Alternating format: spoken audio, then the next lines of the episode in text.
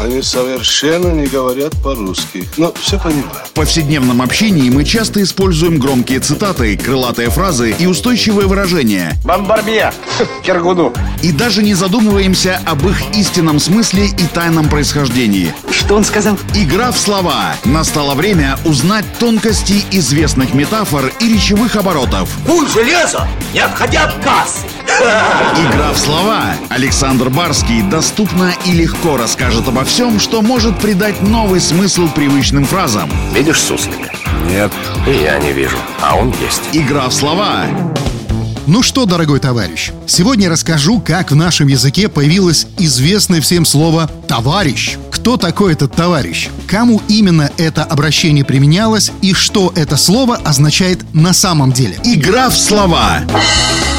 Весь мир на протяжении 20 века узнал, что кроме господина, сударя или месье, есть еще такое необычное слово, как «товарищ», которое стало официальной формой обращения в революционной среде России, а позднее в СССР и других странах социалистического лагеря. В СССР, кстати, была попытка использовать женскую форму слова для обращения к социалистическим женщинам – «товарка», но из-за его неблагозвучности не прижилось и в итоге не использовалось. Так вот, изначальное происхождение заимствованного слова «товарищ» имеет ближневосточные корни. Оно образовано соединением двух тюркских слов «товар» и «иш». В тюркских языках «эш», оно же «иш» значит «друг», а товар – имущество. Отсюда и наше слово «товар». Исходное значение слова «товарищ» — это партнер по торговле, а у себя на родине имело значение «совладелец» или «компаньон». Кстати, товарищами на Руси называли себя и бродячие торговцы, которые торговали похожими товарами. В русском языке слово «товарищ» первоначально не являлось синонимом слова «друг». Товарищами тогда называли людей, соединенных вместе одним делом или экстремальными обстоятельствами. В силу исторических событий это древнее слово дошло до нас уже совершенно другой окраски, а в современном советско-русском языке слово «товарищ» облагородилось и наполнилось совершенно новым и добрым смыслом.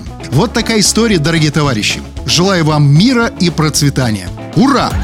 Игра в слова! Александр Барский доступно и легко расскажет обо всем, что может придать новый смысл привычным фразам. Рвицапа — это то, без чего пепелац может только так летать. Игра в слова.